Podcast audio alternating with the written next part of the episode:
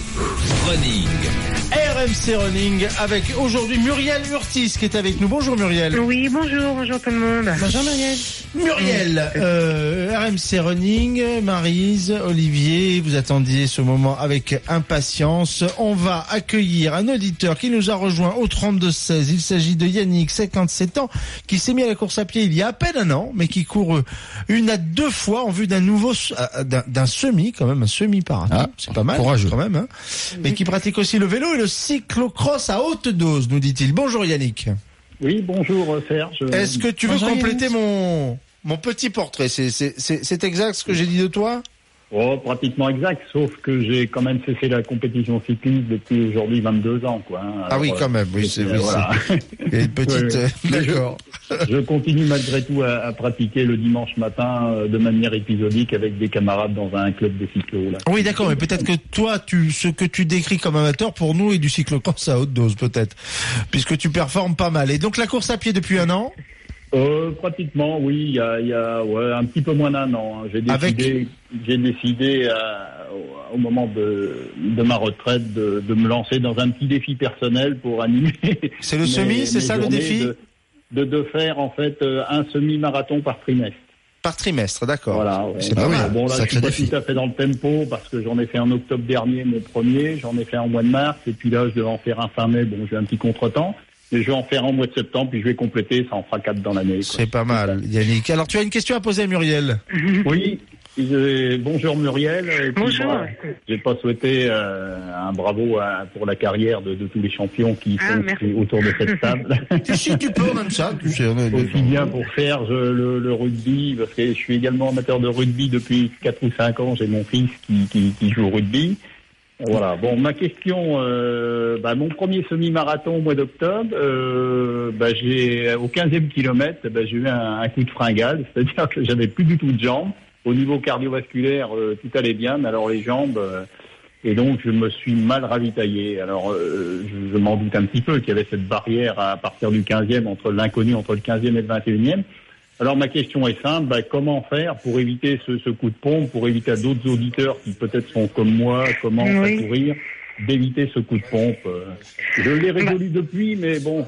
euh, Oui. Un petit conseil de Muriel est le bienvenu. conseil, Muriel Urtis. C'est pas mal, que, bah, le coup de pompe, euh, il vient euh, quand, euh, quand on est un peu en manque de, de glucides euh, et donc de glycogène, donc la réserve de glucides, on le sent. Donc c'est vrai qu'avant tout, il faut déjà euh, bien manger hein, le matin, faire euh, euh, le stock en, en glucides pour pouvoir euh, tenir. C'est comme du carburant qui nous permet de, tenir euh, un long effort. Et puis euh, derrière, euh, sur les ravitaillements, euh, c'est vrai qu'il faut euh, aussi euh, privilégier les aliments euh, comme la banane qu'on trouve à chaque fois euh, sur euh, sur les courses parce que la banane est un aliment euh, qui est euh, qui, est- qui qui est très énergétique avec euh, une assimilation euh, rapide, beaucoup de vitamines, d'oligo et puis il y y, a tous les, les gels qu'on qu'on trouve également qui sont eux pratiques parce qu'ils sont faciles à transporter et puis euh, il n'y a pas de euh, besoin de, de mastiquer pour euh, les ingérer et, euh, et ce qui permettent aussi euh,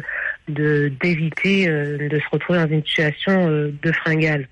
Donc euh, voilà, moi, je, je- Bonne alimentation. Yannick, ça te va comme, comme réponse? Oui, Ça répond va à tes tout à fait. Ça, ça va tout à fait parce qu'en fait, l'erreur à ne pas commettre, enfin, c'est celle que j'ai commise, c'est de boire uniquement de, de l'eau, hein, et de ne de, de pas avoir de. Ah oui, c'est léger comme alimentation, c'est Voilà, sûr. c'était léger en fait. Bon, j'avais bien mangé avant, euh, dans les deux heures et demie, trois heures avant la compétition, mais en fait, bah, j'ai j'ai bu que de l'eau. euh, ça m'a lavé en fait l'estomac. hein. Je, je l'ai analysé qu'après tout ça.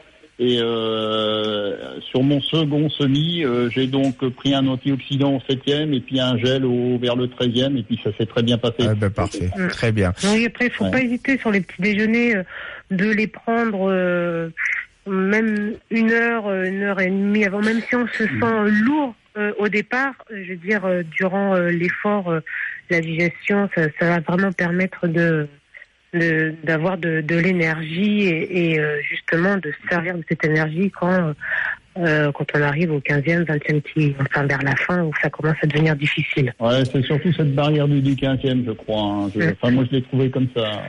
Parfait. Merci beaucoup Yannick d'avoir été euh, avec nous. Ben, Euh. On a aussi Émilie au 3216. Bonjour Émilie. Bonjour Émilie. Petit portrait, 41 ans. Tu cours depuis deux ans, mais euh, sportif depuis longtemps. Tennis woman en amateur. Euh, C'est ça. une à deux courses par semaine, c'est ça? C'est ça, exactement. Euh, Avec euh, des courses de 10 km à peu près. Euh, c'est ce que tu ça. as fait et tu voudrais passer au semi. Et Exactement. tu as une question pour cela pour euh, Muriel. Ouais, bonjour Muriel. Bonjour. Euh, oui, bah, je voudrais savoir un petit peu comment euh, comment passer là du, du 10 km au, au semi, voir un petit peu quelles sont les, les distances à parcourir euh, sur l'entraînement. Bon, pour l'instant, l'entraînement, moi, j'ai fait euh, jusqu'à 15 km Oui. et, et, et voir un petit peu, voilà, de, pour aller jusqu'à 21. quel, euh, Après, euh, c'est vrai que c'est de distances complètement différentes. Donc, euh, on est sur 10 km, on est tous sur des distances courtes, sur des séances de VMA courtes et, moyennes.